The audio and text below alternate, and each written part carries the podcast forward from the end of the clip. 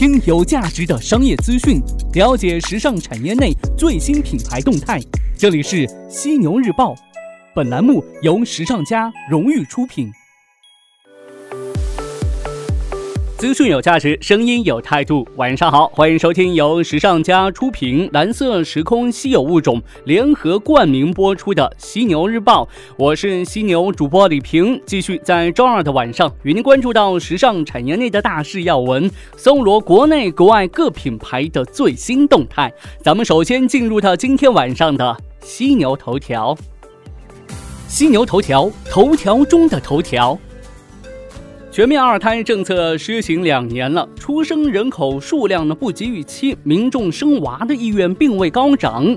但是呢，中国童装市场却是越来越热闹。随着成人市场逐渐的饱和，众多服装品牌童心未泯，包括森马、海澜、之家、太平鸟、美特、斯邦威、安踏、李宁在内众多服饰品牌，通过创立子品牌或并购等方式加入到童装市场的争夺战当中。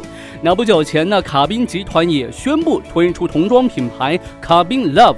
无论是奢侈品牌、快时尚品牌，还是体育品牌，纷纷将目光锁定在童装领域，试图抢占行业内最后一块未被完全瓜分的市场。那今天晚上的犀牛头条就与您聊聊国内童装市场的那些事儿。咱们国内的童装市场起步晚，但巨头格局渐渐的形成。与成人服装相比的话，中国童装行业起步较晚。随着经济水平提升和家庭消费习惯的改变，国内专业童装呢，在一九九零年代中期开始出现，近年进入到快速成长期。童装市场的受众呢，主要是零到十六岁年龄段人群，按价格划分为高端、中端和。低端市场，高端市场长期由国际品牌主导，国内缺乏知名大牌。安踏儿童、安奈儿、巴拉巴拉等本土专业童装品牌大多布局中高端市场。那低端市场则是数量众多的低知名度品牌和无品牌服饰。以市场热度出现的二零一五年为例，中国童装零售量为二十三点一五亿件，童装市场的规模呢是达到一千三百七十二亿元，其中呢高端。童装零售的规模仅为一百四十四亿元，整体产品的层次以中低端为主，那高端需求呢未得到充分的释放，因此呢市场份额呈现分散化特征，单个品牌的市场的占有率和竞争力有限。有报告显示，国内童装前十品牌的市场的占有率总和为百分之十一点三，巴拉巴拉排名头位，但是呢占有率只有百分之三点六。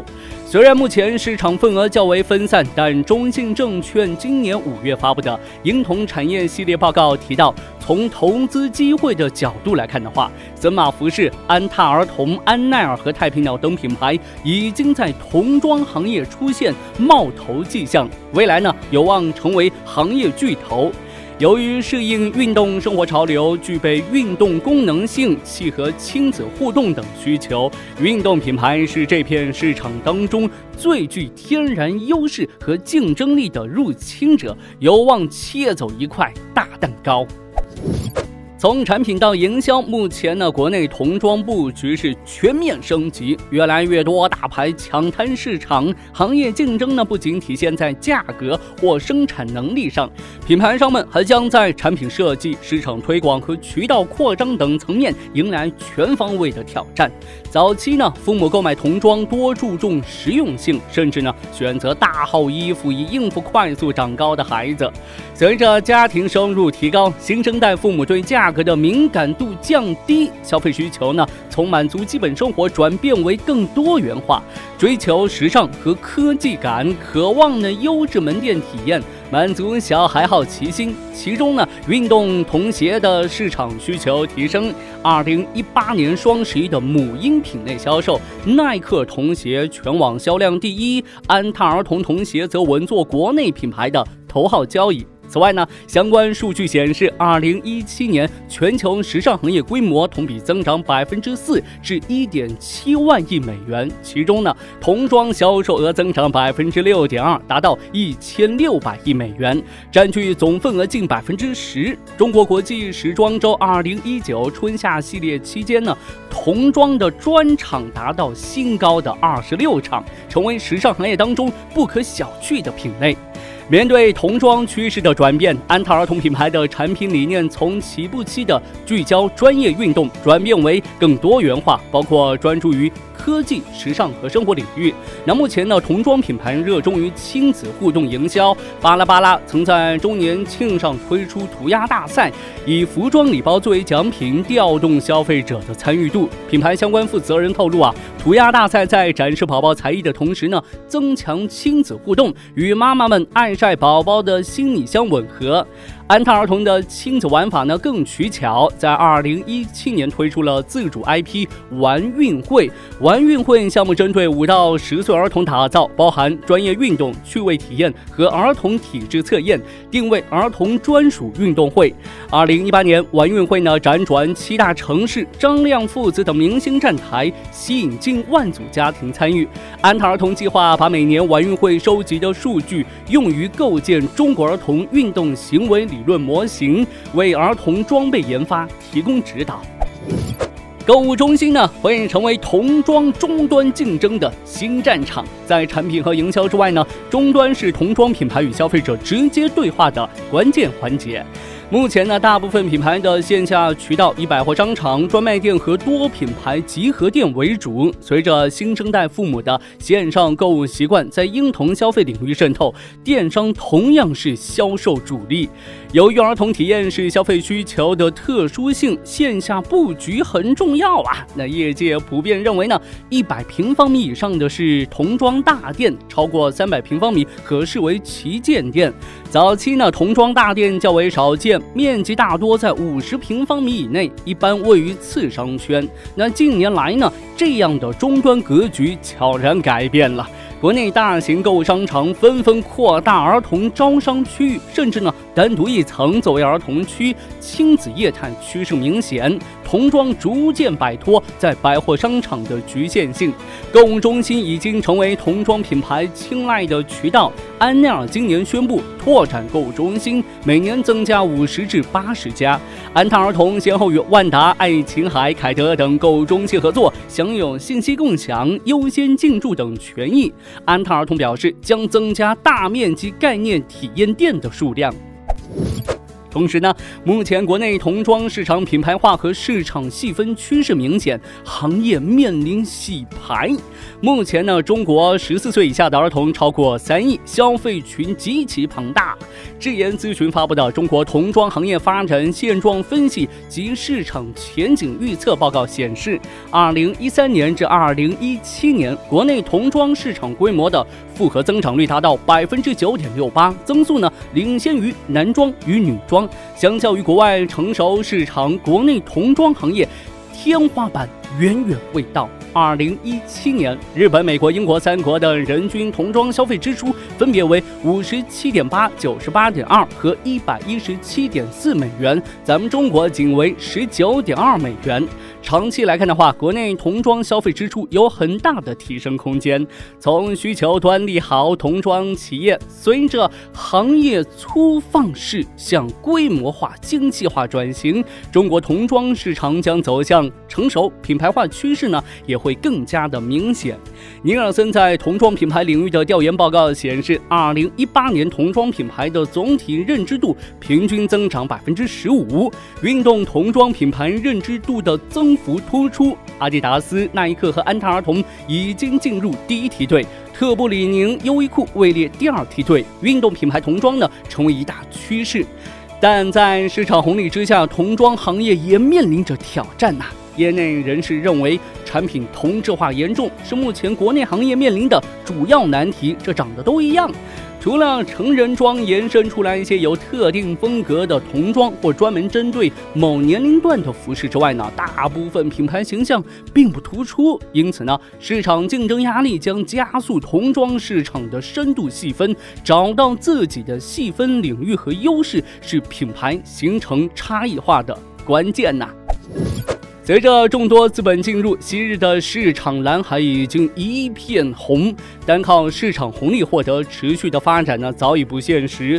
当精细化生产和销售流程成为标配，混战已久的童装行业进入洗牌期，弱势企业将逐渐的被淘汰出局。只有真正的强大的品牌才能留下来呀。头条过后，进入到资讯速递板块，与您分享各品牌的最新动态。首先来看到的是 Dolce Gabbana，随着 Dolce Gabbana 品牌和联合创始人的奇华事件不断的恶化。继全球最大奢侈品电商 YNAP 上周宣布将下所有的 Dolce Gabbana 的产品之后呢，Farfetch 日前也已经下架该品牌。那目前呢，已经是无法在其中国官网上搜索到任何相关产品。值得关注的是，在社会舆论的压力之下，Dolce Gabbana 联合创始人在周五，上周五啊，在全网呢向全球的华人发布。道歉的视频，并在最后呢用中文说了句对不起，却被部分消费者发现他们用意大利语讲述的部分与字幕并不相符，再度激起中国消费者的不满情绪。更严重的是，日本与韩国的消费者认为 Dolce Gabbana 的中国宣传片不仅涉嫌歧视华人，实际上歧视的是筷子文化，因此呢，他们也应该抵制 Dolce Gabbana。据英国设计师品牌维维安·维斯特伍德递交的2017财年关键数据显示，去年其销售额同比增长8.8%至4080万英镑，税前利润则几乎与上一年持平，录得190万英镑，毛利润率为53.3%。该品牌管理层表示，尽管在充满挑战的大环境下，其盈利能力仍面对很大压力，但对未来持谨慎乐观的态度，将集中发。发展中国和美国等潜力市场。再来关注一下这个黑五啊，受经济强劲增长的推动，由十一月二十二号感恩节和十一月二十三号黑五打头阵的美国假日购物季消费呈乐观的增长态势。根据时尚商业快讯的报道，亚马逊在上周五宣布，其黑五当天的销售额创下新纪录，仅九个小时便销售了超过一百万件玩具和七十万件时尚商品，但并未公布具体的销售数据。那该公司呢还表示，在十一月二十四号开始为期一天的 Cyber Monday 特卖活动。去年呢，该活动当天的销量成为亚马逊全年单日销售量冠军。最后来关注到菲拉。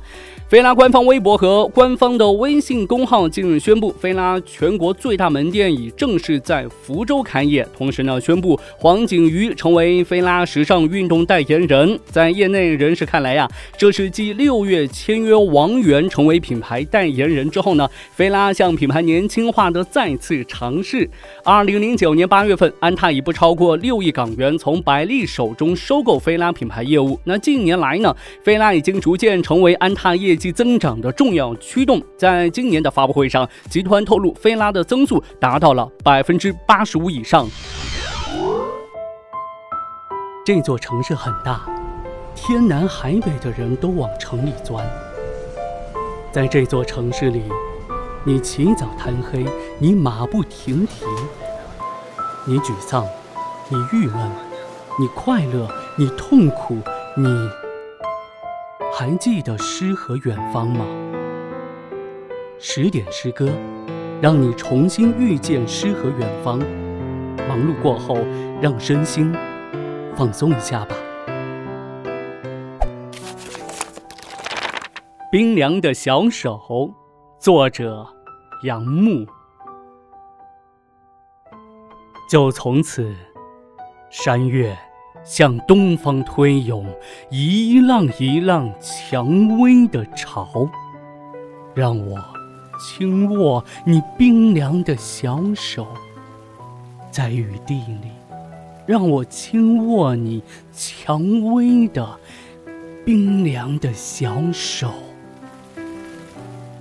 去年的秋季尚残留在我鬓上，我们曾共有那温暖的流星河，袖上移着你的指印，让我轻握你的手，蔷薇。我是那寒夜的篝火啊，月浅啊，灯深。哪一天你将踏霜寻我，一路摘着宿命的红叶，来我读诗的窗口。你沿街声上，踩乱我满院瘦瘦的花影。我便是篝火，让青烟弹去你衣上的霜，在这炉边坐下，让我，让我轻握你冰凉的小手。